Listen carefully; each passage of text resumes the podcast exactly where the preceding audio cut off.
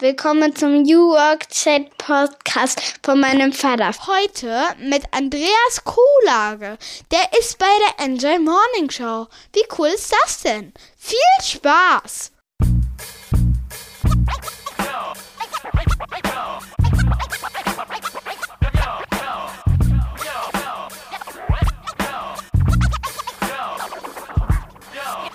Und damit moin moin und schöne Grüße aus Rostock City, aus dem hohen Norden. Willkommen beim New Work Chat Podcast. Ich bin Gabriel Rath, euer Host. Freue mich, dass ihr wieder eingeschaltet habt. So wie jeden Freitag um 6.30 Uhr starten wir auch heute durch in eine neue Episode mit einem Gast, der für seinen Job brennt. Das hört man ihm tatsächlich an. Die Rede ist von Andreas Kuhlage, einer der wichtigsten und, wenn ihr mich fragt, unterhaltsamsten Radiomoderatoren des Landes seit mehr als zehn zehn Jahren macht er die preisgekrönte Morningshow Kuhlage und Hadeland bei Enjoy vom NDR. Wir selber hören morgens natürlich auch rein, wenn wir hier aufstehen, in den Tag starten mit den Kindern. Dann mache ich mir natürlich erstmal den Kaffee, dann mache ich das Radio an und dann ist Andreas auch schnell zu hören und der ist immer so schrecklich gut drauf. Ich wollte natürlich wissen, ist das nur Teil der Professionalität oder ist er wirklich so gut drauf? Das klären wir natürlich. Außerdem schauen wir uns die Story von Andreas an. Er kommt so wie ich aus Rostock und berichtet, wie er seinen Weg über ein Praktikum noch gefunden hat zum NDR und wie sich Radio auch entwickelt hat, auch im Kontext von Podcasts übrigens. Er ist auch selber mittlerweile Podcaster, auch darüber sprechen wir natürlich und am Ende kommen wir auch noch auf mein Leidenschaftsthema, das Eisbaden. Er war nämlich mit uns im kalten Wasser, hat unsere Spendenaktion unterstützt und auch das ist natürlich ein wichtiges Thema. Ich wünsche euch ganz viel Spaß mit der heutigen Folge und bedanke mich für die Unterstützung bei Mandarin Medien, der Digitalagentur aus Schwerin mit Offices in Hamburg und Rostock und ich kann euch nur darauf hinweisen, dass sie euch auch unterstützen, neue Leute zu finden. Ja, wir alle beschäftigen uns mit dem Fachkräftemangel. Mandarin hat Jahre, jahrelange Erfahrung darin, Recruiting-Kampagnen zu stricken und erfolgreich auszuspielen und auch die Arbeitgebermarke zu stärken. Also schaut euch das gerne mal an auf mandarin-medien.de.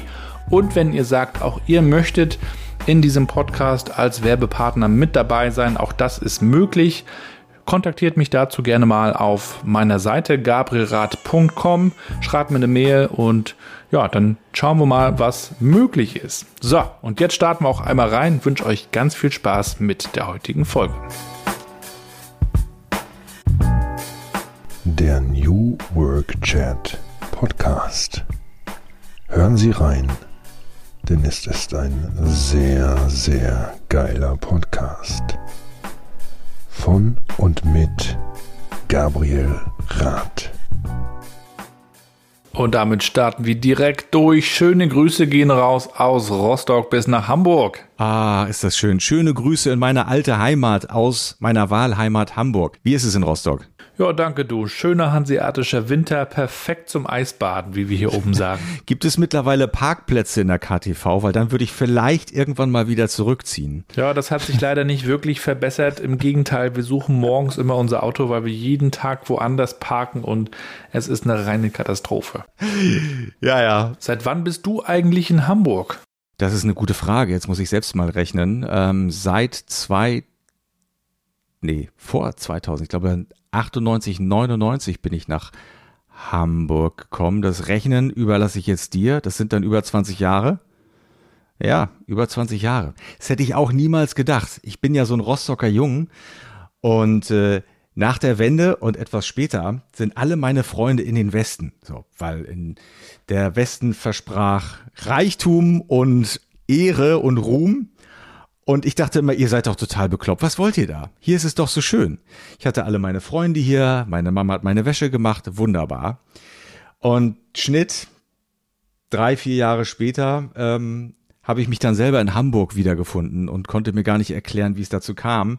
Und ich habe auch eine lange Zeit mit dieser Stadt gefremdelt. Ähm, da bin ich übrigens nicht alleine, das geht vielen so. Diese Stadt nimmt einen nicht gerade mit offenen Armen auf und auch nicht seine Bewohner, die ihre Bewohner. Man muss sich diese Stadt hart erkämpfen, aber wenn man sie einmal für sich erobert hat, dann lässt sie einen auch nicht so schnell wieder los. Dementsprechend bin ich jetzt schon sehr, sehr lange hier. Ja, du weißt, meine mittlere Tochter Mathilda spricht ja dieses Intro von diesem Podcast und Tolle Stimme übrigens. Sie sollte es beim Radio probieren. Wir suchen immer junge Talente.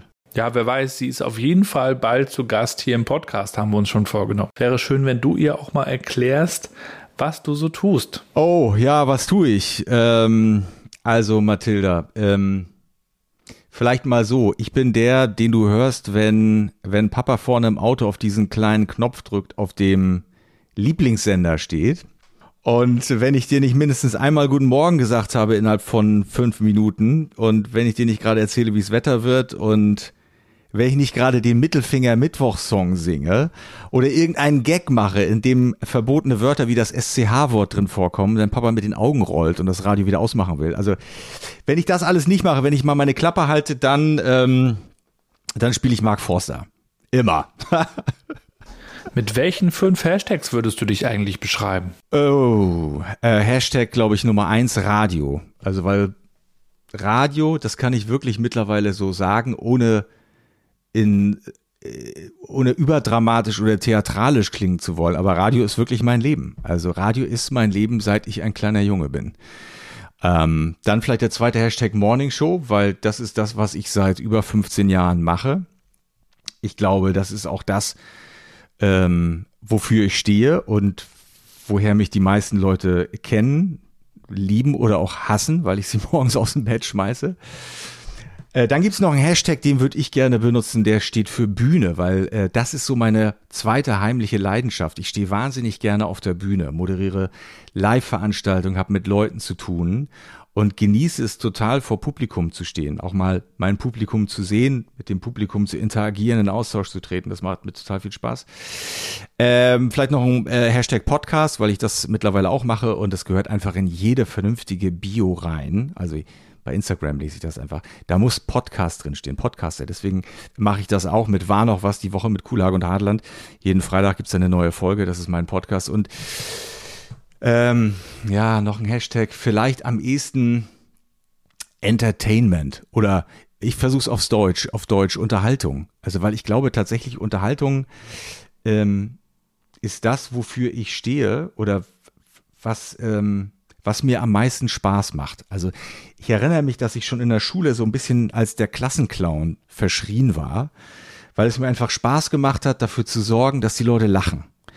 Und äh, das habe ich damals natürlich noch nicht so bewusst wahrgenommen, habe es eher verflucht, weil ich äh, das ein oder andere Mal von Frau Pflug, meiner damaligen Klassenlehrerin, vor die Tür geschickt worden bin. Und dann kennst du das auch, man musste draußen stehen und damit sie sieht, dass du draußen stehst, musst du die Klinke, die Klinke runtergedrückt halten. War das bei euch auch so? Nee? Das war ihr Trick, weil sonst wärst du ja auf Klo gegangen in Rauchen, ist ja klar. Äh, also äh, Unterhaltung, das, das begleitet mich, das macht mir immer noch Spaß. Ich mache es einfach gerne, also auch privat. Mir macht es Freude, Leute zum Lachen zu bringen, Leute zum Schmunzeln zu bringen. Ähm, ich ähm, führe auch so meinen Instagram-Account. Nichts ist mir mehr zuwider als Langeweile, die Leute anzuöden mit einem Selfie, wo ich so denke, so was ist daran unterhaltsam? Dann gucken mich Leute fragend an und sagen, muss doch nicht immer unterhaltsam sein, unterhaltsam sein. Und ich sage, doch, doch, das ist mein Auftrag. Ähm, also deswegen der letzte Hashtag wahrscheinlich so Unterhaltung. Ich habe ja damals in meiner Kindheit Radiosongs auf Kassette aufgenommen. Wir hatten also so einen Kassettenrekorder, den hatten wir im Intershop gekauft in Rostock-Warnemünde. Ja, in Warnemünde. Das war so ein roter Flachbau. Da gab es auch so einen ganz besonderen Duft, weiß ich noch. Kaugummi und Deo. Und die Songs habe ich dann rekordet. Ja. Nur blöd war natürlich immer, wenn diese Radiomoderatoren diese Verkehrsansagen in die Songs mit reingehauen haben. Ja, das ging mir ganz genauso. Ich hatte noch die zusätzliche Schwierigkeit, weil ich damals äh, bei uns in der Schule für die Schuldisco verantwortlich war. Ich war also der DJ zusammen mit meinem Kumpel Dennis. Und das einzige, äh, die einzige Möglichkeit, um an die neuen Tracks ranzukommen, war ja, Westsender abzuhören und sie auf Kase mitzuschneiden. Und ähm, das ist lustig, weil aus meiner Perspektive des Konsumenten habe ich damals diese Radiomoderatoren auch verflucht teilweise, weil sie ja jede Lücke im Song dazu benutzt haben, irgendetwas drauf zu moderieren. Und äh, das war natürlich entsetzlich, wenn du dann abends die Kase in der Schuldisco eingeschmissen hast und da hat dann der Moderator noch was auf das Intro drauf gelabert. Ähm, das wollten natürlich keiner hören. Die Leute haben sich gefragt auf der Tanzfläche, wer redet denn da? Also das empfand ich ganz genauso, fand ich schlimm. Heutzutage aus Sicht des Radiomoderators weiß ich natürlich, ähm, warum man das macht und dass man sich in erster Linie mit seinem Radioprogramm ja nicht an die wendet, die äh, die Songs auf Kassette aufnehmen, sondern an die vielen, die es einfach nur hören. Ich glaube, mittlerweile macht das ja auch keiner mehr. Oder machst du das noch, Gabriel? Ja, nee, die Zeit ist ja jetzt mittlerweile, glaube ich, vorbei. Aber ich habe tatsächlich noch viele Schallplatten, habe früher auch viel Songs von Schallplatten auf Kassetten aufgenommen. Mixtapes nannten wir das. Und ja, ich glaube, Schallplatte ist auch noch so ein spezielles Audioformat, was sehr gefragt ist. Ja. Erinnerst du dich, es gab in Warnemünde neben dem Leuchtturm so einen kleinen Plattenladen. Der hat ab und zu mal so ein paar Bootlegs verkauft. Ich weiß, da habe ich so eine seltene Aufnahme von einem U2 Live-Konzert mal gekauft unterirdische Qualität, aber damals warst du natürlich so der King mit, mit einer Aufnahme, die sonst keiner hatte. Warum eigentlich Radio und nicht TV? Warum bist du da nicht hingegangen? Also Captain Obvious würde jetzt sagen, Kulage, weil du einfach zu hässlich bist fürs Fernsehen. Ähm, aber das war mir damals noch nicht so klar. Radio war damals so für mich das, das, das Fenster zur Welt. Ähm, und das Fenster musste ich mir mit niemandem teilen. Also beim Fernsehen war das ja immer so, du hast mit all deinen Geschwistern vor der Glotze gehangen und musstest dann am Ende doch Eiskunstlaufen gucken, weil Mama äh, Bestimmerin war. Äh, Radio war so mein Universum. Ich habe mir mein Radio genommen, habe mich da hingesetzt und habe meinen Helden zugehört. Fernsehen war für mich äh, eine Spur zu unerreichbar. Vielleicht so. Aber vielleicht war es auch viel einfacher. Vielleicht bin ich einfach mit Radio enger sozialisiert worden und habe die Leute einfach gemocht. Ich mochte die Form der Radiounterhaltung. Ich mochte, dass da jemand ist, der einen Witz erzählt und der mich zum Lachen bringt, so wie ich das ja auch gerne in meiner Schule gemacht habe mit meinen Klassenkameraden oder im Idealfall sogar der Lehrerin. Und das fand ich toll, das hat mich fasziniert. So damals die alten Carlo von Tiedemann, Uwe Bahn, ähm, so die Kollegen Uwe Akusewski von von von äh, RSH damals noch. Äh, Radio war damals auch teilweise Avantgarde. Also die haben ja wirklich Sachen gemacht, die sich sonst keiner getraut hat. Richtig verrückte Gags, Games, Aktionen. Das war teilweise auch anarchistisch und es war das war toll. Ich wollte so sein wie die und habe da immer vorm Radio gesessen, mir das angehört, habe mir dann auch Sachen schicken lassen, so Aufkleber und Poster und war totaler Radiofan. Da gab es ja auch noch diesen Piratensender Powerplay. Kennst du das noch? Ja, gruselig. Mit Thomas Gottschalk und Mike Krüger. Ich erinnere mich an eine Szene, da fliegt ein Auto aus irgendeinem Grund in einen Teich, beide gucken sich an und Thomas Gottschalk sagt, du, ich glaube, das Wetter wird schlechter. Und Mike Krüger sagt, ich glaube auch, die Autos fliegen heute so tief. Da habe ich mich drüber kaputt gelacht. Heute denkst du natürlich, du meine Güte, was sind das für Gags? Aber damals fand ich das großartig. Wolltest du eigentlich schon als Kind zum Radio? Ähm, noch nicht gleich, weil die, ähm, ich sag mal so, die Entwicklungsmöglichkeiten zu DDR-Zeiten ähm, in der Branche waren natürlich limitiert. Also ich bin ja noch so ein richtiges Ostkind, habe die DDR noch kennengelernt, zumindest als ganz kleiner Steppke. Und ähm, für mich, der ich in einem katholischen Haushalt großgezogen wurde, mit ordentlich Westverwandtschaft, also mit einem eher, sagen wir mal, fragwürdigen Hintergrund aus äh, Staatsorgansicht, äh, war natürlich klar, dass eine Karriere bei einem DDR-Rundfunksender ausgeschlossen war. Also die haben ja nur linientreue Leute genommen und da gehörte ich nicht rein. Deswegen kam das für mich nicht in Betracht. Ich wollte erstmal Kfz-Mechaniker werden, weil ich wusste, Radio funktioniert eh nicht. Dann kam die Wende und auf einmal stand mir alles offen. Und dann habe ich es erstmal versucht, strategisch anzugehen, habe mich für ein Praktikum beim Fernsehen, bei der Zeitung und beim Radio beworben, habe das ähm, Praktikum beim Radio damit angefangen, habe mich sofort verliebt in dieses Medium und bin dann noch kurz zur Zeitung gegangen. Ähm, die Berichte darüber, wie die Trennung dann zustande kam, gehen auseinander. In meiner Wahrnehmung habe ich gekündigt. In der Wahrnehmung meiner Kollegen bei der äh, Ostsee-Zeitung hat mich der Chefredakteur rausgeschmissen, weil ich einfach schlecht war. Aber ich war happy, weil ich durfte wieder zurück zum Radio gehen. Das Fernsehpraktikum habe ich dann gar nicht angetreten. Bin sofort wieder zurück damals in die Richard-Wagner-Straße in Rostock, da wo das große ähm, äh, Landesfunkhaus war vom Norddeutschen Rundfunk. Und da habe ich ein Praktikum gemacht und hatte dort Kollegen, die mich gefördert haben und unterstützt haben. Und so begann alles, wobei die ersten Radioerfahrungen habe ich noch viel früher gesammelt in meiner Schule. Das war wirklich toll. Wir durften damals in der Pause Schülerradio machen, Pausenradio. Und unsere Direktorin hat uns erlaubt, dass wir aus dem Physikraum einen Lautsprecher auf das Vordach vom Pausenhof schleppen, haben da eine Stereoanlage angeschlossen und Mikrofon und haben Musik gespielt und Witze erzählt. Und äh, das war so kurz nach der Wende oder in, in der Zeit des Umbruchs. Und ich erinnere mich an den ersten Witz, den ich von meinem Vater aufgeschnappt habe. Den habe ich natürlich gleich weitererzählt. Und der ging so, ähm, warum äh, äh, ist das Klopapier in der DDR immer so hart? Ähm, Antwort, damit auch jeder Arsch rot wird. Und meine ehemals linientreue Direktorin fand das nicht witzig, wollte die Sendung nach der ersten Ausgabe sofort wieder einstellen. Ähm, und äh, dann haben aber die Mitschüler und Mitschülerinnen protestiert und dann durften wir weitermachen, unter der Auflage nicht mehr ganz so politische Witze zu machen. Haben uns natürlich nicht dran gehalten. Gleich am nächsten Tag den nächsten Witz erzählt. Klar. Ja, in Zeiten von Netflix, Disney Plus und Amazon Prime und dann auch noch TV ja. Ist Radio da wirklich noch relevant oder ist schwierig, ne? Nee, dabei ist es schade, weil das Reizvolle an Radio ist ja, dass du mit sehr wenig technischem Aufwand sofort Publikum erreichst. Du brauchst ein Mikrofon, du brauchst ein bisschen Musik, einen Sender und schon kannst du loslegen. Eigentlich brauchst du nicht mal Musik, wenn du reden kannst, ne? Deswegen ähm, ist Fernsehen so viel komplizierter. Du brauchst Leute, die Kameras bedienen. Du brauchst Leute, die das Licht machen. Du brauchst Leute, die die Redaktion machen, all sowas das ist alles nicht so unmittelbar. Und Radio ist so toll direkt. Ja, wie kamst du dann eigentlich am Ende ins Game?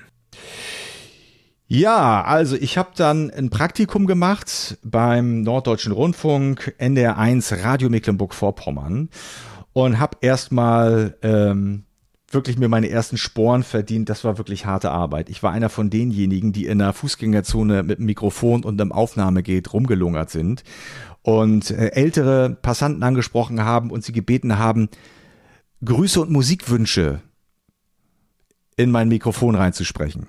So. Äh, das habe ich gemacht. Einen Tag lang habe die dann auch geschnitten und kam zurück und war stolz wie Bolle und irgendjemand hat das entgegengenommen und dann gesendet. Und ich fühlte mich wie der große Radioreporter. Und, ähm, und ich war hartnäckig und äh, wollte dabei bleiben und habe mich nicht wegscheuchen lassen und dann hat der damalige Chefredakteur damals, der Funkhausleiter Erich Jung, dem ich immer noch zu großem Dank verpflichtet bin, der hat mich so ein bisschen unter seine Fittiche genommen und hat mir so das Handwerkszeug beigebracht. So wie man eine Reportage macht, wie man die richtigen Fragen stellt, wie man richtig spricht und hat mich losgeschickt und hat mich meine erste Reportage aufnehmen und produzieren lassen. Und ich kam zurück und habe etwas über den Kindergarten im Lindenpark gemacht und war wirklich fertig und habe ihm dann ganz stolz, wir beide sitzen vor der Bandmaschine vorgespielt, was jetzt äh, das Pulitzer-Preis verdächtige Werk von Andreas Kuhlage ist. Und ich bin fertig, drück auf Knopf und es kommt nichts. Ich gucke rüber und mein Chef hat Tränen in den Augen, kriegt kaum Luft vor Lachen. Und so nach zwei Minuten hatte er sich so langsam wieder beruhigt und sagte, ähm, Andreas, schön, schön, aber wir müssen dringend an deiner Aussprache arbeiten. Und ich so, wieso denn? Wieso, was ist mit meiner Aussprache nicht in Ordnung? Also ich habe total breit gequatscht. Und dann hat er gesagt, da müssen wir was machen. Und das hat er auch gemacht. Dann hat er mir, äh, mir ein paar Sprechtrainer empfohlen und, äh, und irgendwann ging das so weit aufwärts äh, und dem habe ich viel zu verdanken. Der hat mich gefördert. So. Und so durfte ich dann meine ersten Sendungen machen, beziehungsweise meine ersten Reportagen, bis ich dann irgendwann zu Enjoy kam. Das ist dann die nächste Geschichte. Ja, ein Freund von mir, der hatte auch ein Praktikum hier gemacht bei Ostseewelle damals und äh, war genauso wie du unterwegs und sammelte dann O-Töne und äh, hatte mich dann auch mal eingeladen ins Studio und dann blinkte dann auch dieses große On-Air-Schild. Diese ganze Welt war dann doch so spannend, dass du dann nach Hamburg zu Enjoy Radio gehen wolltest. Dann war der Weg quasi für dich auch geebnet sozusagen. Ja, so äh, ganz so einfach und äh, komplikationslos ging es dann nicht. Ähm, ich habe dann 94 das Glück gehabt, dass Enjoy mhm. In, Ham in Hamburg, also Hauptstammsitz hatte, und äh, in Rostock, es hatte so rundfunkstaatsvertragliche Gründe, ähm, ein Büro aufgemacht hat. Und im ähm, 24-Stunden-Programm, also ähm, Tagesprogramm von Enjoy, musste eine Stunde live aus Mecklenburg-Vorpommern gesendet werden. Ich weiß nicht, ob du dich noch erinnerst mhm. ähm, von 18 bis 19 Uhr. Und ähm, die äh, Kolleginnen aus Hamburg und Kollegen, die haben dringend Leute gesucht, die für diese eine Stunde arbeiten. Und in dieser einen Stunde sollte es so um die Themen und Belange der Menschen in Mecklenburg-Vorpommern gehen. Und sie haben dringend Leute gesucht, die sich ein bisschen in dem Land auskennen und Lust haben, Reportagen zu machen, über Dinge zu berichten, die im Land passieren. Und ich war da und brauchte das Geld und hatte Bock und ähm, bin dann einfach zwei Etagen runtergegangen. Da hatten nämlich die Kollegen von Enjoy im selben Gebäude ihr Büro und habe mich da vorgestellt. Und die haben gesagt, Mensch, gut, dass du da bist, wir haben dich dringend gebraucht. Dann haben sie gemerkt, ähm, wie, wie, ich arbeite und haben das bitter bereut, weil ich war wirklich chaotisch und unstrukturiert, aber äh, sie hatten niemanden und haben mich dann gecoacht und getriezt und äh, äh, und so weit hingebracht, dass ich dort meine Reportagen machen konnte. Das habe ich dann fast zwei Jahre lang gemacht. Immer so kleine anderthalb bis zwei, drei Minuten Reportagen über, was weiß ich, über einen Jugendclub in äh, Greifswald, der jetzt auf einmal, was weiß ich, irgendwie Graffitis an Brücken malt oder so, was weiß ich. Sowas habe ich gemacht. Und ähm, dann nach zwei Jahren äh, klopfte das Bundesamt für Zivildienst an meine Tür. Ich dachte schon, die hätten mich vergessen, haben gesagt, cool, jetzt bist du fällig. Äh, und dann musste ich erstmal meine Radiokarriere unterbrechen, habe dann Zivildienst gemacht und dachte, okay, das ist jetzt so die letzte Chance, bevor du ähm, bevor du dich festlegst, vielleicht noch mal was anderes zu probieren. Mhm. Dann habe ich die Stadt verlassen, bin ähm, meiner Familie nach Münster, Westfalen gefolgt. Meine Geschwister haben sich dort niedergelassen und haben mir von dieser Stadt berichtet und sie wäre ganz toll, viele Fahrräder, viele nette Menschen und so. Um, Tatort kennt man. Und dann bin ich dahin, habe da im Krankenhaus Zivildienst gemacht und habe aber dieses Radiothema nie aus dem Kopf gekriegt. Das war immer so die heimliche Liebe, die immer angeklopft hat, gesagt, Kuhlage, ähm, komm bloß nicht auf den Gedanken, hier studieren zu wollen oder, oder eine Ausbildung zum Krankenpfleger zu machen, weil du weißt, du bist mir versprochen, dem Radio, ne? vergiss das nicht. Und äh, aber dann hat die Vernunft auf die, an die andere Tür geklopft, hat gesagt, cool, aber du musst eine Ausbildung machen, du musst irgendwas Vernünftiges lernen. Dann habe ich nach dem Zivildienst angefangen zu studieren, Geschichte, Politik und ein obskures Studienfach namens angewandte Kulturwissenschaften, die größte Zeitverschwendung überhaupt, das ganze Studium. Das habe ich auch nur drei Jahre durchgehalten oder nee, Quatsch, drei Semester. Und äh, dann weiß ich noch, wie heute, saß ich mit ein paar Kumpels im Auto bei McDonalds am Drive-In-Schalter. Und mein Chef aus Hamburg ruft an. Und während die Kollegen da die Bestellung rumgebrüllt haben, macht er mir das Angebot, nach Hamburg zu kommen. Und äh, ich bin fast ausgeflippt vor Freude, weil das war das, was ich mir immer gewünscht habe. Dass der Chef sagt, Kulag, ich brauche dich hier in Hamburg. Ne? Wer wird nicht gerne gebraucht? Dann habe ich natürlich sofort die McDonalds-Bestellung bezahlt, weil ich mich in so einer großzügigen Spenderlaune befand und habe meine Sachen gepackt, habe Münster verlassen, das Studium hinter mir gelassen und bin nach Hamburg gegangen. Und seitdem bin ich da. Enjoy Radio war doch auch dann so der Ansatz vom NDR, also so, so wirkte es, wir müssen jetzt auch mal was für die Jüngeren machen, ne? Weil es war gefühlt auch so, dass Radio nicht unbedingt für die Jugendlichen gemacht wird, eine ganze Zeit nee. lang. Tatsächlich gab es kein Programm für junge Leute, für Jugendliche vor Enjoy. Wir waren die allerersten. Also wenn du damals junges Radio hören wolltest, musstest du NDR 2 einschalten und das haben dann deine Eltern im Zweifelsfalle mitgehört. Wie uncool ist das? Aber es gab nichts anderes. Es gab auch kein Internet und nichts. Also haben die Programmverantwortlichen beim NDR eine sehr wegweisende Entscheidung getroffen und haben gesagt, wir machen eine Jugendwelle. Enjoy 94. Nur für junge Leute. Und das ist eingeschlagen wie eine Bombe. Also ähm, ich weiß, dass eine Zeit lang alle dieses Programm gehört haben, weil woanders hast du Techno gehört, nirgendwo. Woanders lief Punk, woanders lief denn, äh, ich sag mal so Deutsch-Rap, so, wenn man Oli P. so bezeichnen will. Aber damals war das das. Oli P. war unser P. Diddy. Ähm, und, und das, das war neu, das war total angesagt, das war cool. Ja. Und ich fand es natürlich mega geil, für dieses Programm arbeiten zu können. Und ich erinnere mich, äh, als ich meine erste Reportage bei Enjoy abgesetzt habe, wusste ich, die läuft um 18.10 Uhr. Und ich bin auf dem Weg nach Hause an so ein paar Autos vorbeigekommen und ich habe gehört, dass die Enjoy hören. Und ich war so aufgeregt und konnte nicht glauben, dass ich wirklich jetzt im Radio bin und habe da an die Fensterscheibe geklopft von diesem einen Auto und habe gesagt, sag mal, hört ihr Enjoy? Ja, ja, was willst du? Ich sag, da, da komme ich jetzt gleich im Radio. Und die so, mm, nee, nee, ist klar, geh mal weiter. Äh, und ich so, doch, doch, wirklich. Na, die haben die Scheibe wieder hochgekurbelt und sind abgehauen. Aber für mich war das ein so ein Moment, weil ich selber nicht glauben konnte. Ich wollte das bestätigt wissen, dass ich da jetzt bei diesem Radiosender zu hören bin. Und äh, ja, also das war ein absoluter Erfolg, Enjoy. Und es haben ja dann auch viele andere große ARD-Wellen nachgemacht. Eins live beim WDR ist nachgerückt. MDR Sputnik, Radio Fritz und so alle, die haben äh, festgestellt, dass sie sowas auch brauchen. Und bis heute sind das sehr erfolgreiche Radioprogramme. Und wenn man dann im Radio arbeitet, dann ist die höchste Stufe, die man erreichen kann, die Moderation der Morning Show, oder? Also wenn man im redaktionellen Bereich unterwegs ist, war das auch so dein Ziel, dort zu moderieren? Also wenn es dein Ziel ist, deine kompletten sozialen Kontakte zu verlieren innerhalb kürzester Zeit, dann ja. Ähm, aber du hast recht, ja, die Morning Show ist das große Flaggschiff eines jeden Radiosenders. Morgens werden die Schlachten gewonnen.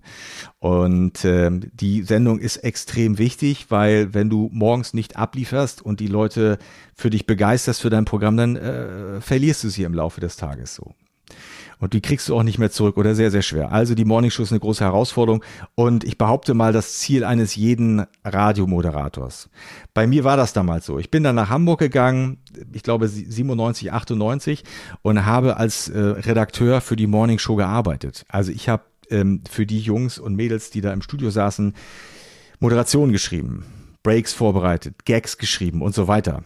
Und ähm, fand das schon unglaublich erfüllend aber insgeheim dachte ich immer so, abends, wenn ich bei mir zu Hause in der Butze saß, wäre schön, wenn der Chef jetzt anruft mit dem Satz, Kulage, uns sind die Morningshow-Moderatoren krank geworden, könntest du bitte einspringen? Äh, und das habe ich mir immer wieder so sehr gewünscht. Es ist nie passiert. Ähm, es ging dann den anderen Weg. Ich habe erst ein paar andere Sendungen moderiert ich wäre auch völlig überfordert gewesen mit dieser Sendung, weil die ist sehr anstrengend. Ich habe erst äh, so ein paar Abendsendungen moderiert, Musiksendungen, Wochenendsendungen. Dann irgendwann habe ich die Nachmittagssendung moderieren dürfen. Das ist schon ein erheblicher Schritt, weil die Nachmittagssendung ist auch eine sehr quotenstarke Sendung. Keller und Kuhlage, werde ich nicht vergessen. Hat großen Spaß gemacht. Ähm, und dann irgendwann war es soweit. Die alte Morning Show hatte abgedankt, es sollte was Neues her und dann haben sie mich tatsächlich gefragt, ob ich das nicht machen will. Und ich sagte, nö, kein Bock. Natürlich nicht. Also ich war in Dänemark im Urlaub und musste das kurz mit meiner Familie absprechen, weil das ist eine folgenschwere Entscheidung, weil das Leben ändert sich von heute auf morgen. Genau. Komplett. Und da musst du die Leute ins Boot holen, die dir nahestehen, weil ohne die geht's nicht. Und die haben alle gesagt, ja, mach das doch. Aber ähm, mecker nicht rum, wenn du unausgeschlafen bist und dass du mir ja nicht fett wirst, weil das hat man mir auch prophezeit. Die haben gesagt, alle Morning-Show-Moderatoren werden früher oder später fett.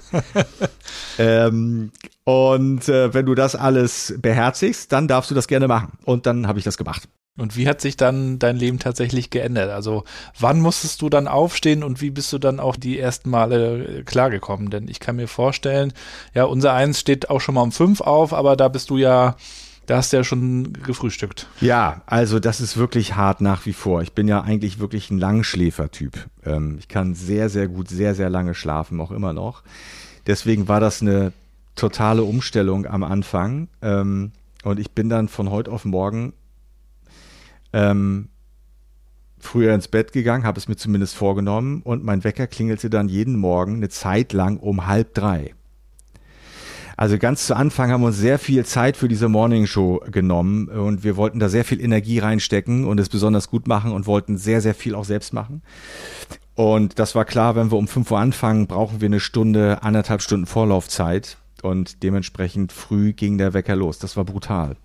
Das ist, das, das kannst du dir nicht vorstellen, weil halb drei ist nicht mal morgens. Halb drei ist nachts. So. Und wenn du jahrelang früher um halb drei ins Bett gegangen bist und auf einmal klingelt da dein Wecker, dann fragt sich dein Körper erstmal, sag mal, was spinnst du, was willst du von mir? Das, das ist nicht die Zeit jetzt, Junge.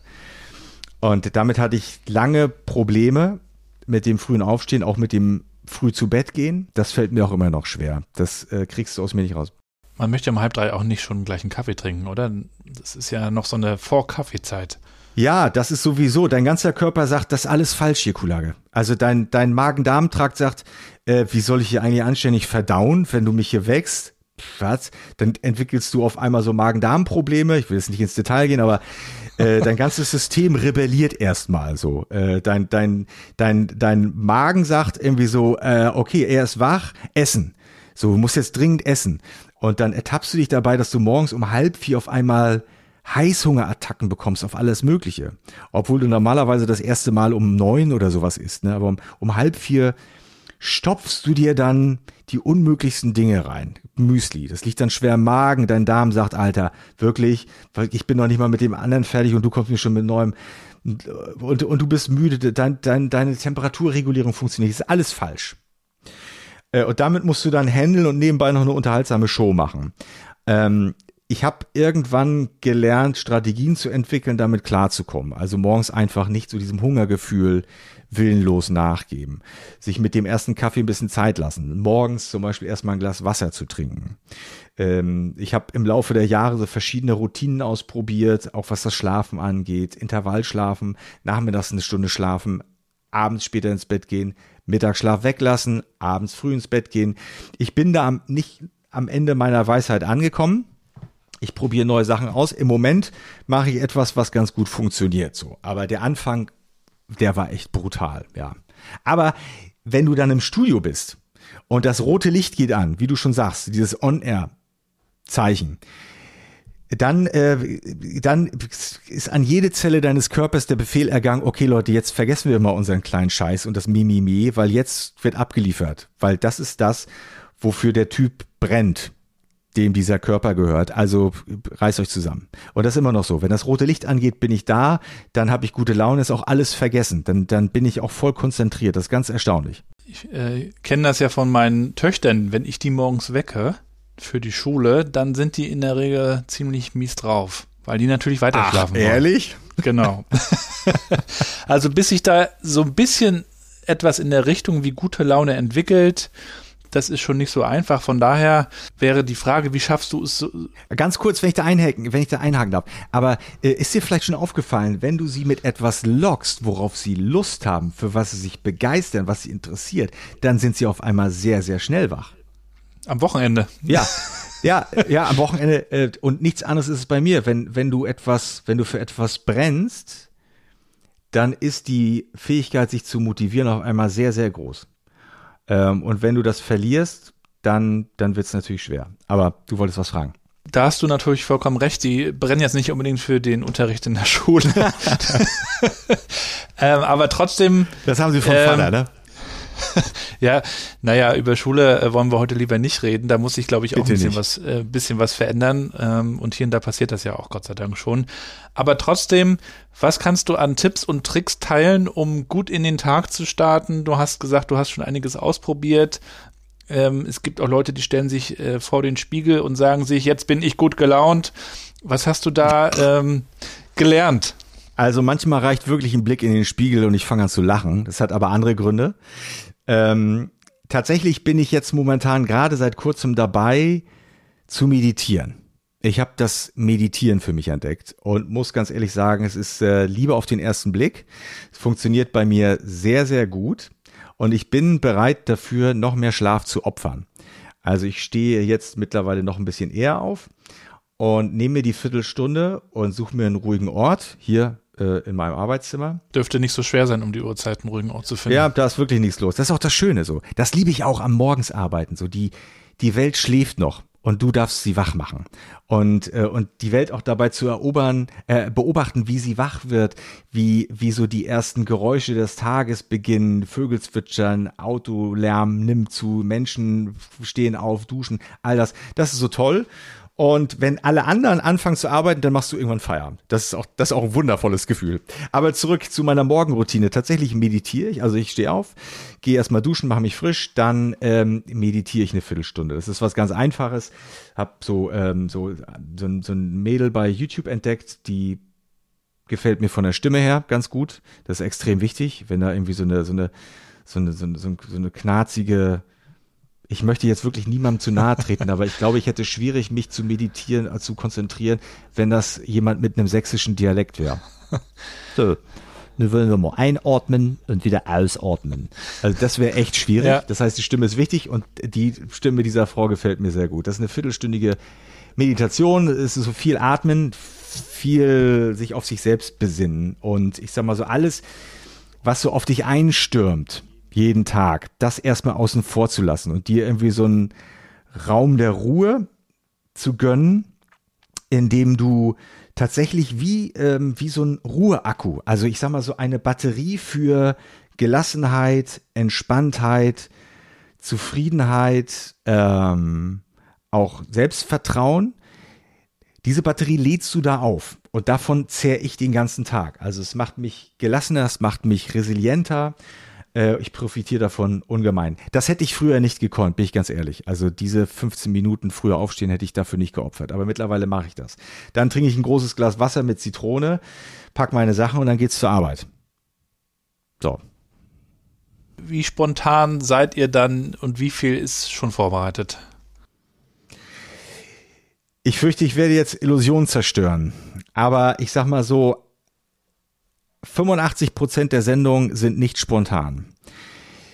Ähm, wie der gute Rudi Carell damals schon gesagt hat, den du vorhin erwähnt hast, du kannst nur ein Ass aus dem Ärmel schütteln, wenn du vorher eins reingesteckt hast.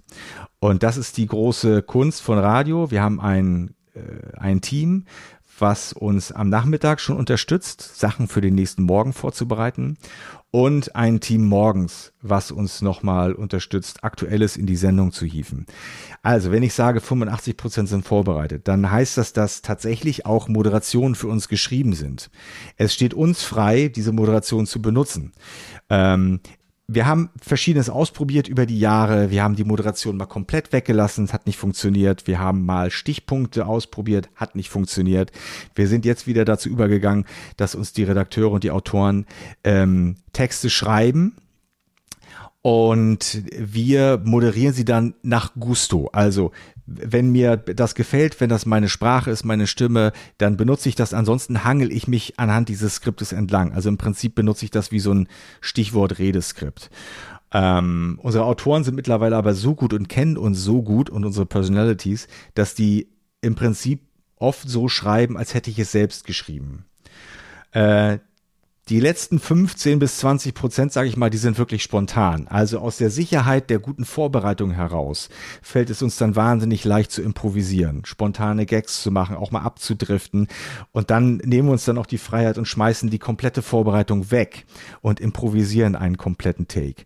Ähm, das funktioniert aber nur, wenn du ein, ein Gerüst hast, ein, ein, ich sag mal so, Korsett, ähm, was dir die Möglichkeit gibt, aus einer gewissen Sicherheit heraus dann solche Ausflüge in die Improvisation oder in die freie Rede oder ins einfach so Gequatsche zu wagen.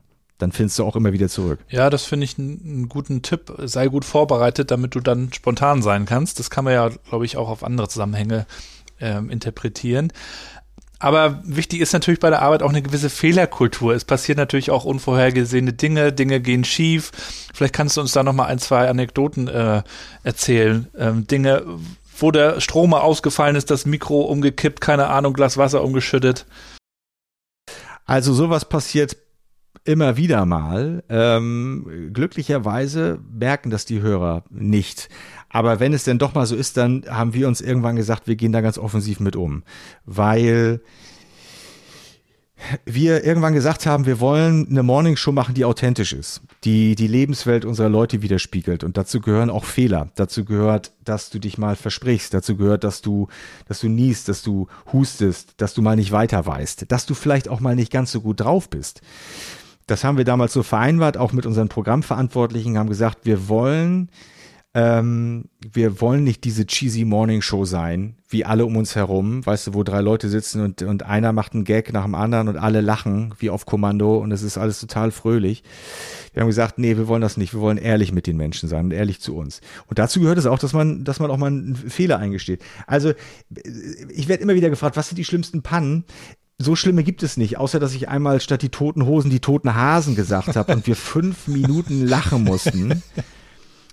Ähm, oder, oder eine schlimme Sache, da hat mich mein Redakteur aber reingeritten.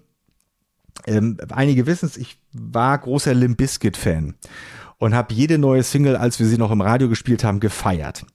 Und mein Redakteur äh, drückte den Knopf auf der Intercom, er saß vor der Scheibe und sprach zu mir ins Studio und sagte, Kulage, hier ist eine neue Single von Limp Bizkit. Ich würde dich bitten, die in der nächsten Viertelstunde zu spielen. Habe ich gesagt, nichts lieber als das, Nils schmeiß sie mir rein. Dann hat er sie in den Sendeplan gepackt. Ähm, und äh, äh, ich habe da nur grob drauf geguckt und habe mir schon ein bisschen was überlegt und habe ihn dann gefragt, sag mal Nils, kannst du mir ein bisschen was zu der Single sagen? Weil ich ähm, schaffe das jetzt nicht zu recherchieren. Er sagte, ja, pass auf, Limp Bizkit haben ähm, eine neue Single rausgebracht, die heißt My Way. Und es ist selbstverständlich der alte Frank Sinatra-Klassiker gecovert. Und ich so, oh, das ist mal ungewöhnlich. Limp Bizkit, Frank Sinatra. Krass. Äh, vielen Dank, Nils. Ich mache das Mikrofon an und sage, Leute, Limp Bizkit, ihr wisst, ich bin großer Fan und es ist jetzt soweit, wir haben die ganz neue Single und ihr glaubt's wirklich nicht, aber es ist ein alter Klassiker, den sie neu aufgemotzt haben. Es ist My Way von Frank Sinatra. Viel Spaß, enjoy the music. Ich drücke den Titel ab und denke, klingt aber komisch, ist überhaupt nichts nach Frank Sinatra zu hören. Was ist denn das für eine Version? Guck raus, vor der Scheibe liegen sie am Boden und lachen sich tot. Und da habe ich begriffen, sie haben mich alle verarscht. So, und äh, dann musste ich dann ganz kleinmütig erzählen, Leute, ja, es ist ein, ich habe da einen kleinen Fehler gemacht und so, ich habe das verwechselt, falsche Informationen bekommen. Es ist gar nicht Frank Sinatra My Way, aber shit happens. Ich hoffe, euch hat der Song trotzdem gefallen. So, solche Sachen passieren dann mal, da hatte ich jetzt keine Schuld, aber das ist jetzt eine programmierte Panne gewesen.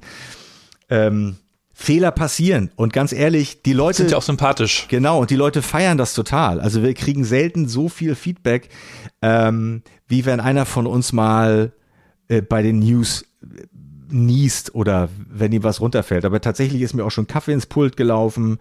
Ähm, ich ich äh, äh, bin mal vom Stuhl gekippt. Also solche Sachen passieren.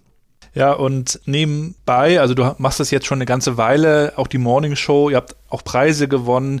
Hast du natürlich auch gesehen, wie sich das ganze Thema Audio entwickelt hat? Äh, Podcasts sind dann irgendwann aufgekommen. Ist ja auch nichts Neues, auch wenn das immer mal wieder alle paar Jahre so in den Medien dargestellt wird, als wenn das der neue heiße Scheiß ist. Aber Podcasts gibt's ja auch schon eine ganze, ganze Weile.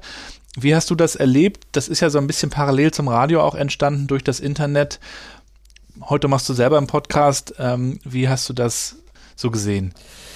Ähm, ich war erst skeptisch, muss ich sagen. Also es kam wie alles Neue aus Amerika und es hieß, da machen jetzt Leute Sendungen, Gespräche, Audioformate und die spielen sie im Internet ab. Und ich dachte mir so, wow, das ist ja aufregend äh, cool, das machen wir doch jeden Morgen im Radio und wir erreichen viel mehr Leute. Also was ist daran neu? Äh, und ich habe dann begriffen, was die besondere Faszination von Podcast ist. Es ist nämlich, ich sag mal so, das, was Radio kann, nochmal, ich sag mal so, konzentriert, kondensiert auf seine auf sein Wesen, auf seine wesentliche Kernkompetenz, nämlich total direkt zu sein, unmittelbar. Jeder kann Podcast machen. Also du kaufst dir ein Mikrofon, Internetanschluss, los geht's. Gut, einige Podcasts hören sich auch wirklich so an, wenn man mal ehrlich ist. Aber ähm, das ist das Faszinierende. Das kann jeder. Jeder kann auf einmal Radio machen. So. Und, ähm, und da ist dann großartiger Content entstanden. Und wir haben festgestellt, dass die Möglichkeiten, die du in einem Podcast hast, andere sind als im Radio. Im Radio gibt es andere Hörgewohnheiten. Also morgens zum Beispiel. Die Leute haben zum Beispiel maximal 20 Minuten Zeit, Radio zu hören. Das wissen wir aus Untersuchungen. Nach 20 Minuten sind die allermeisten Leute weg. Das heißt, die Hörer tauschen sich aus nach 20 Minuten. Ähm, weil sie im Stress sind, weil sie duschen müssen, weil sie frühstücken müssen, Kinder fertig machen zur Arbeit und so weiter. Beim Podcast hören die Leute bewusst dazu. Sie nehmen sich die Zeit dafür. Oder sie sitzen im Auto und haben eine längere Autofahrt vor sich und wollen jetzt keine Musik hören, sondern wollen vielleicht was lernen, wollen eine schöne Geschichte hören. Das heißt, es gibt eine ganz andere Aufmerksamkeit und mit dieser Aufmerksamkeit kannst du natürlich auch anderen Content kre äh, äh, kreieren. So, du kannst dir mehr Zeit nehmen für eine Geschichte. Und das ist ja auch das, was wir mit dem Podcast machen am Freitag. War noch was die Woche mit Gulag und Hadland. Das ist so ein Wochenrückblick, aber wir machen im Prinzip das, was wir im Radio nicht können, nämlich Information oder eine Geschichte mal ähm, nicht nur in 2,30, 2 Minuten 30 ist die magische Radiogrenze, ähm, sondern wir haben da länger Zeit, Sachen zu erzählen. Also wir wissen, morgens ist die Aufmerksamkeitsspanne vom Radio relativ gering, dann wollen die Leute wieder ein bisschen Musik hören. Und äh, das ist auch gut so. Ähm, das macht großen Spaß, da irgendwie im Prinzip so ein so ein, so ein, äh, so ein, so ein, so ein so einen Kuchen zu backen, in dem alles drin ist, was so ein Radiohörer morgens braucht. Ne? Information, Unterhaltung, Musik, netter Gag äh, und die Sicherheit, dass die Welt noch steht. So, äh, das, was anderes kannst du beim Podcast machen. So, du du musst keine Musik spielen, weil du weißt, die Leute erwarten das nicht. Du kannst ähm, dir mehr Zeit nehmen für eine Geschichte. Du musst nicht nach zwei Minuten den nächsten Song spielen. Das heißt, du kannst ganz anders Radio machen, als wir das morgens in unserer Show können. Das macht großen Spaß. Ähm, und, äh, und ich glaube, das haben viele Leute erkannt, die Einfachheit, mit der das möglich ist. Und deswegen sind die auch so unglaublich erfolgreich. Was hörst du selber für Podcasts? Äh, ich höre selber gerne äh, Zeitverbrechen. Ähm, ein sensationeller Podcast über wahre Verbrechen und Gerichtsverhandlungen, die wunderbar nacherzählt sind, wunderbar aufbereitet werden. Ganz ruhig, aber ganz gewissenhaft. Und das macht mir großen Spaß, das höre ich. Ich höre ähm, eine Stunde Wissen. Das ist äh, ne, eine Stunde History, sorry. Das ist so ein Podcast, in dem es um ja, geschichtliche Ereignisse geht, weil mich das interessiert. Ja, kenne ich auch gut. Ja, ne? Mhm. Ähm, und ansonsten, was höre ich noch? Hotel Matze höre ich ganz gerne. Ja. Ähm, das ist es so. Da nimmt man sich dann auch mal drei Stunden unter Umständen. Ja, aber das ist das Schöne. Weißt du, du kannst pausieren. Das ist auch ein großer Vorteil gegenüber Radio. Da kannst du nicht pausieren. Das läuft immer weiter. Und wenn du was verpasst, ist es weg. Beim Podcast ist es so, du pausierst, gehst zum Auto und lässt es da weiterlaufen. Das ist so diese, dieses, dieser On-Demand-Gedanke, ähm, der die Leute ja so fasziniert, seit, äh, seit es diese Idee gibt und seit Content auf diese Art und Weise zur Verfügung gestellt wird im Internet. Der macht natürlich so Podcast-Hören auch reizvoll. Und ähm, ja, Podcast ist, äh, ich, ist nicht wirklich eine Konkurrenz geworden. Also, aber es ist ein Mitbewerber um die Aufmerksamkeit der Hörer geworden, ja. Und es gibt auch immer mehr Unternehmen, die Podcasts für sich entdecken in der Unternehmenskommunikation nach außen, manchmal auch sogar nach innen. Und äh, da wird es dann natürlich sehr schnell werblich. Das, was vielleicht in vielen Podcasts nicht der Fall ist, wo es, so wie du beschrieben hast, eher darum geht, Perspektiven auszutauschen, vielleicht auch unterhaltsam zu sein. Wie findest du das, wenn, wenn es mit einmal werblich wird, wenn es aber auch sehr, sehr klar gekennzeichnet ist? Es gibt, glaube ich, von Audi einen Podcast, die Sparkasse macht einen Podcast und versucht am Ende darüber natürlich auch zu verkaufen. Ja, das finde ich, absolut legitim.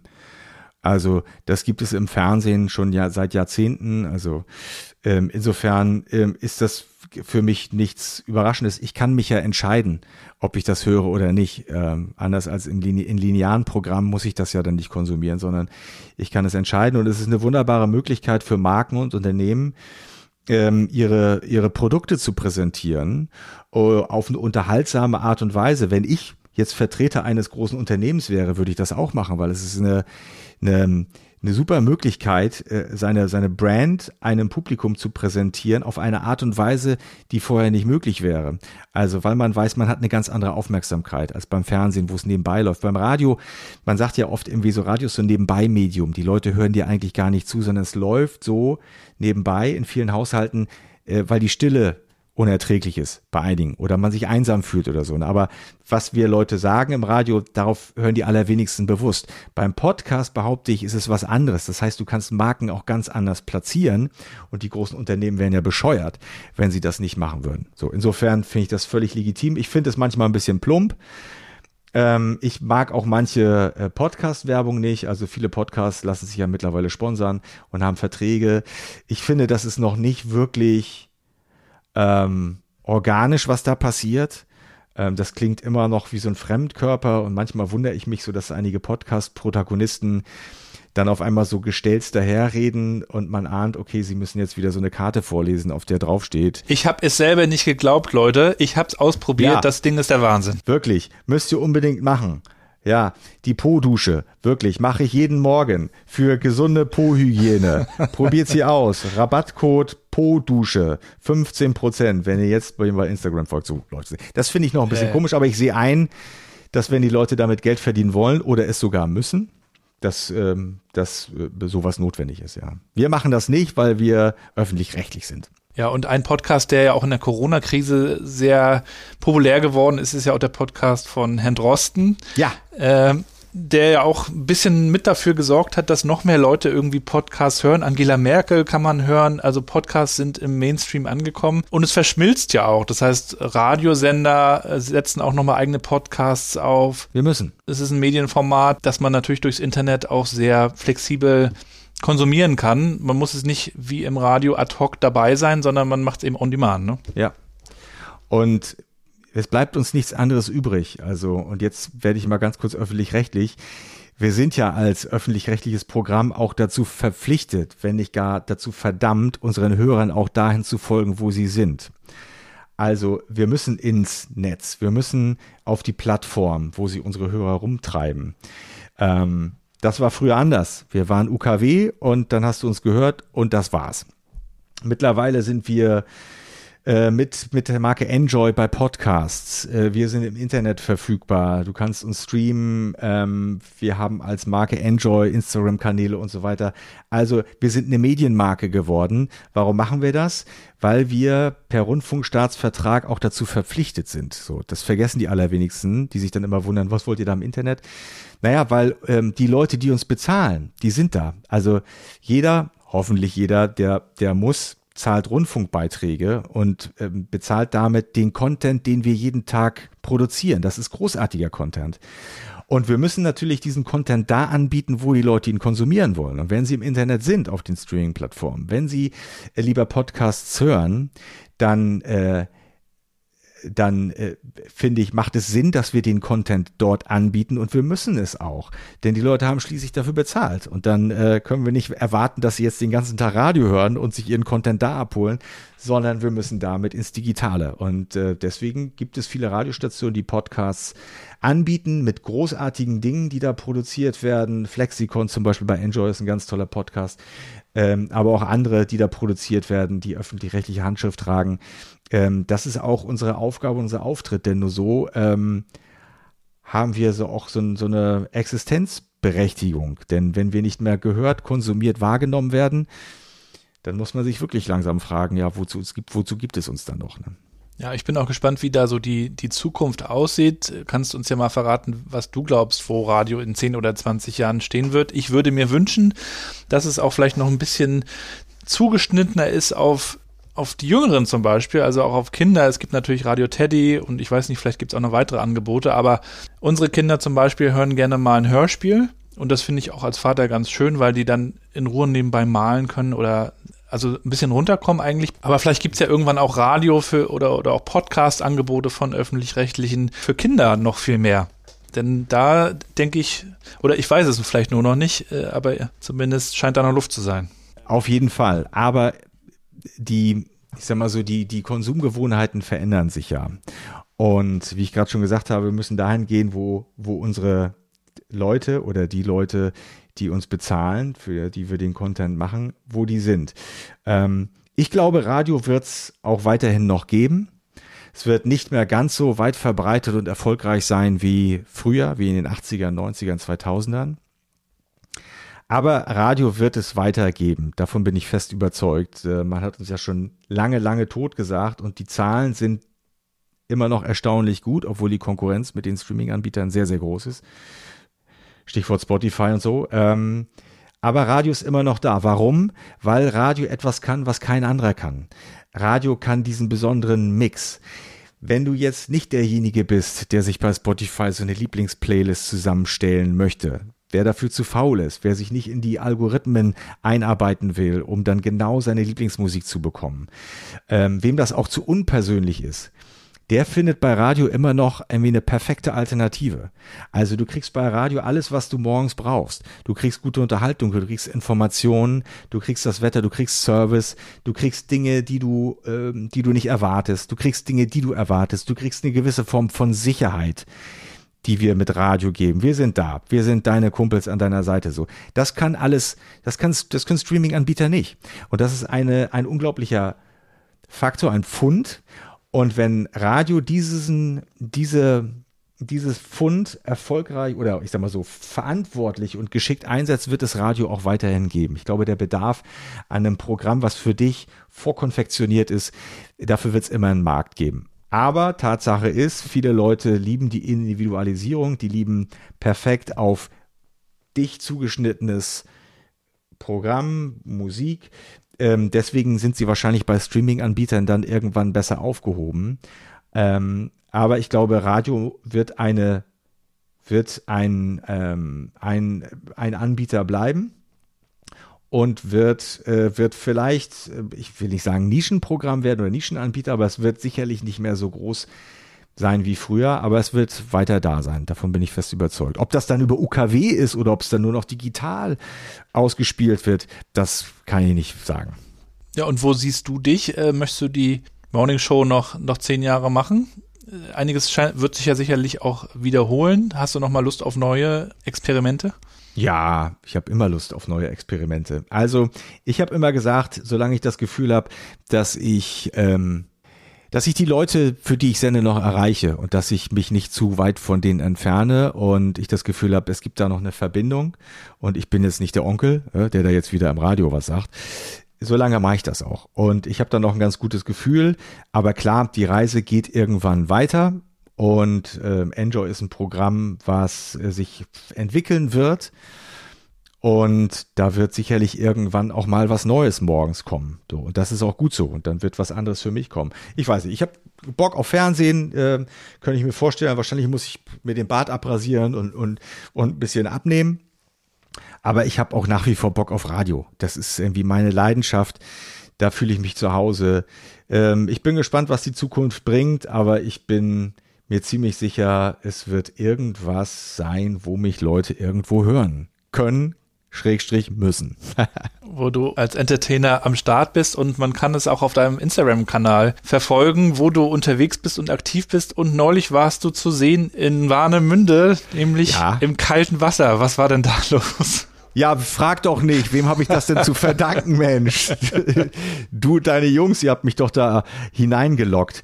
Nein, ehrlich gesagt ähm, ist das wieder meinem großen Maul zu verdanken, dass ich dort im eiskalten Wasser der Ostsee baden musste.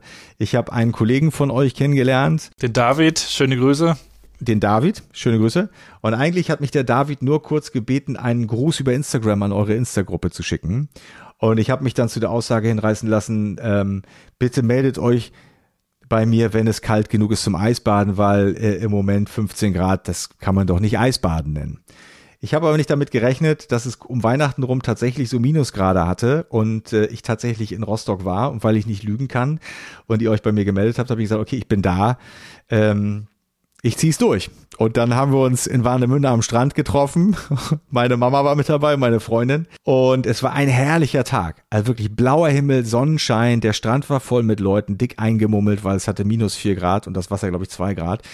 Und unter eurer freundlichen Anleitung und Mithilfe ähm, bin ich dann mit euch ins Wasser gegangen. Ja, genau. Wir machen das ja mit den Eisbademeisters äh, Woche für Woche und freuen uns natürlich immer über Gäste, denn uns geht's natürlich auch um eine Bühne, die wir da schaffen wollen, eine Aufmerksamkeit, die wir erregen wollen, denn wir sammeln ja Spenden für den guten Zweck und freuen uns natürlich, wenn die Rostock Seawolves waren auch schon mal zu Gast und der FC Hansa Rostock war schon mal dabei und ähm, den Bürgermeister Klaus Romatzen haben wir jetzt auch eingeladen. Ähm, das steht auch noch aus. Auch der hat äh, sich dazu hinreißen lassen, zuzusagen. Äh, mal sehen, wann der dann dabei ist.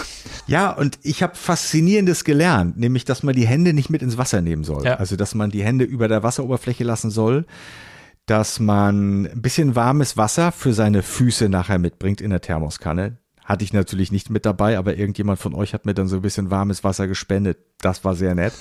Und es gab ein paar warme Getränke, ein bisschen Glühwein und ein paar Kekse, weil es war ja Weihnachten. Ach, es war ein toller Tag, es hat großen Spaß gemacht. Und das wird mir keiner glauben. Aber du kannst es vielleicht nachvollziehen.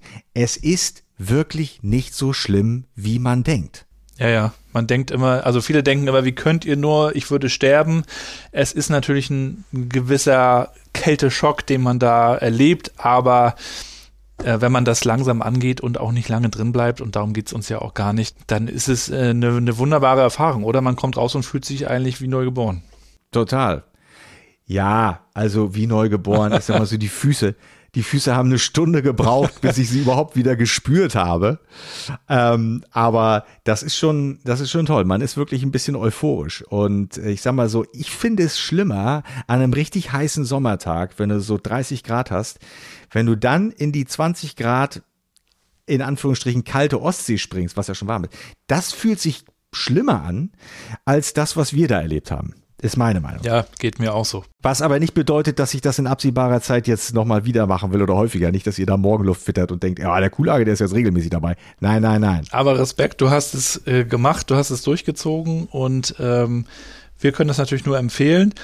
Abschließend würde mich auch nochmal interessieren, neben dem ganzen Thema ähm, Radio und Eisbaden, um nochmal auf das Thema des Podcasts auch zu kommen. Arbeit, der, der Podcast heißt ja New Work Chat.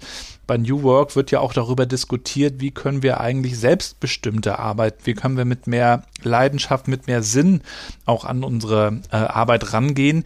Was würdest du denn jungen Leuten mit auf den Weg geben? Die vielleicht so in dem Alter sind.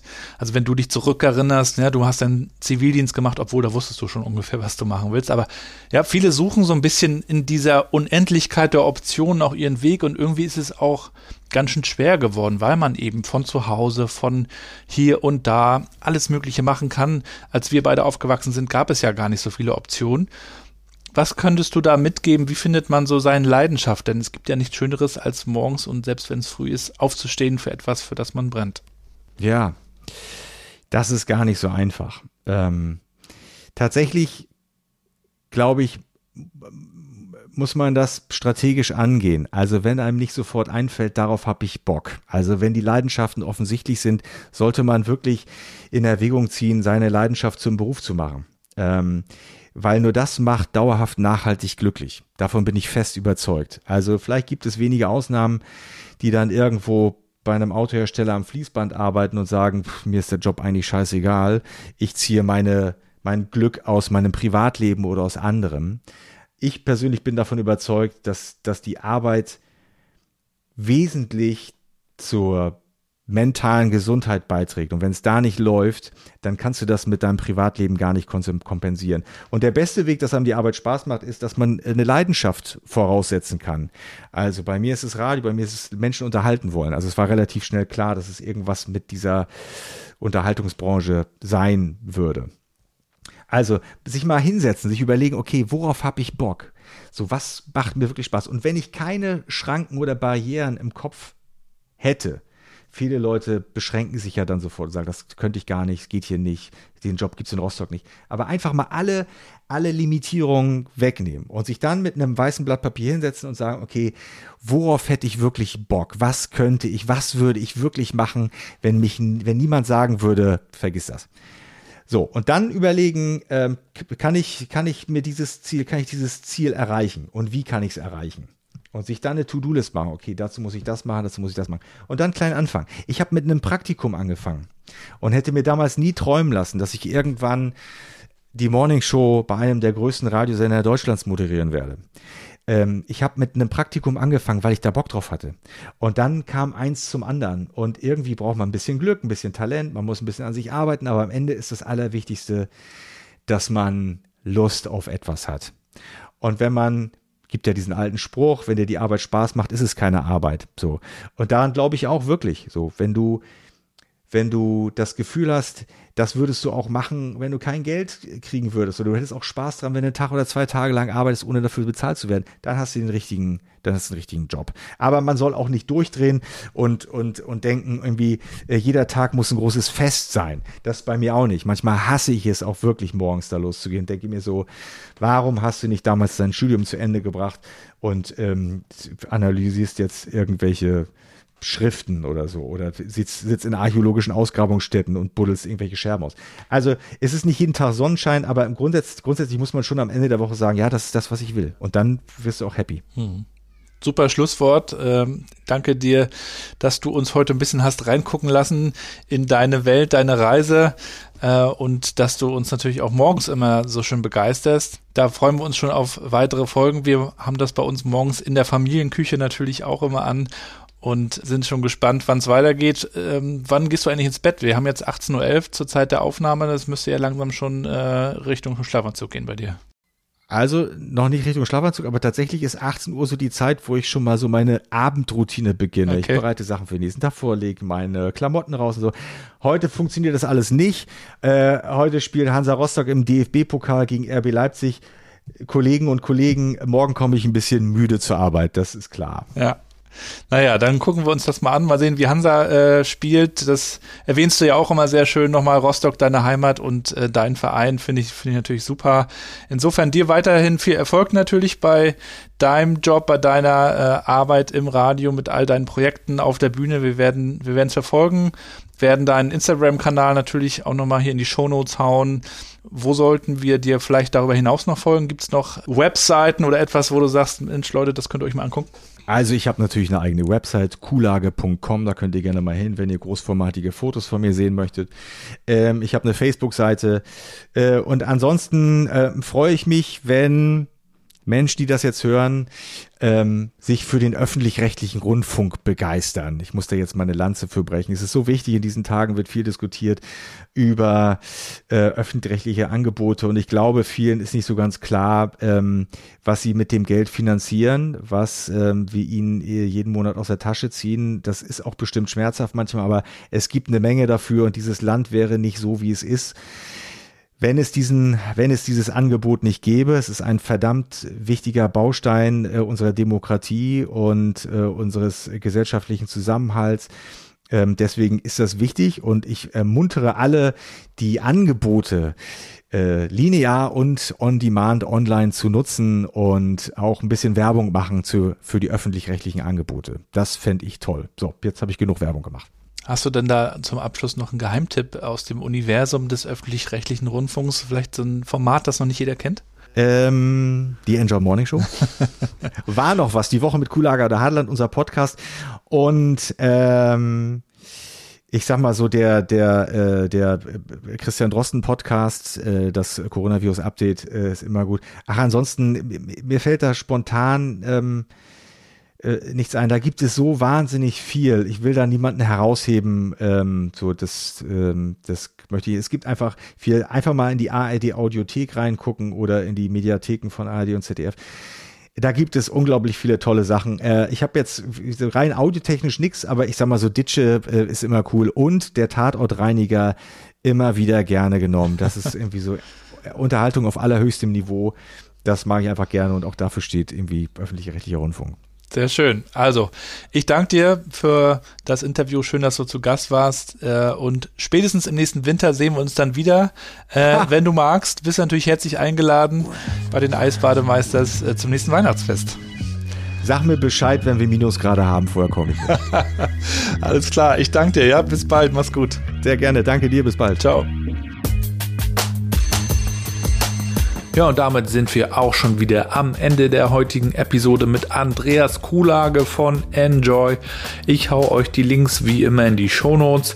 Checkt auf jeden Fall mal seine Webseite, da gibt es auch nochmal Infos über seine Tätigkeit als Moderator auf Events. Also wenn ihr da mal jemanden braucht, dann könnt ihr gerne auch auf Andreas zugehen und ich würde mich natürlich freuen, wenn ihr diesen Podcast supportet. Ihr müsst dafür nichts bezahlen. Ihr könnt aber gerne den Podcast bewerten mit möglichst vielen Sternen. Ihr könnt ihn teilen und weiterleiten und besonders auch natürlich mir schreiben, welche Folgen euch gefallen haben und wen ihr euch wünscht und welche Themen hier nochmal besprochen werden sollen. Vielen, vielen Dank dafür. Mir macht es weiterhin großen Spaß. Jeder Gast hat so seine eigene Story und seine eigenen Insights. Überhaupt glaube ich, man kann ja von jedem was lernen. Und ich habe auf jeden Fall schon extrem viel gelernt in diesem Podcast und möchte das gerne auch mit euch teilen. Und bin deswegen ja auch als Sparingspartner unterwegs für New Work und Transformation. Wenn ihr also sagt, wir haben selber in unserem Unternehmen den Stand, dass wir nochmal Inspiration brauchen von außen, von jemandem, der viele Geschichten gesehen hat, erlebt hat und mitentwickelt hat, dann kommt gerne auf mich zu. Am besten auch über LinkedIn. Da könnt ihr mir eine Direktnachricht schreiben und dann können wir mal gucken, wie wir da zusammenkommen. Ich halte auch gerne Vorträge, Workshops, all das ist möglich, zu schauen, wo steht ihr, wo kann die Reise hingehen. So viel nur in eigener Sache. Ansonsten wünsche ich euch erstmal viel Spaß in der nächsten Woche. Wir hören uns wieder nächsten Freitag, wie immer um 6.30 Uhr. New Work Chat Podcast könnt ihr übrigens auch auf LinkedIn folgen. Da gibt es seit einer Weile auch eine Seite, da kündigen wir auch die neuen Gäste so ein bisschen an. Es gibt so ein paar Behind-the-Scenes-Geschichten. Lohnt sich also da auch nochmal zu abonnieren.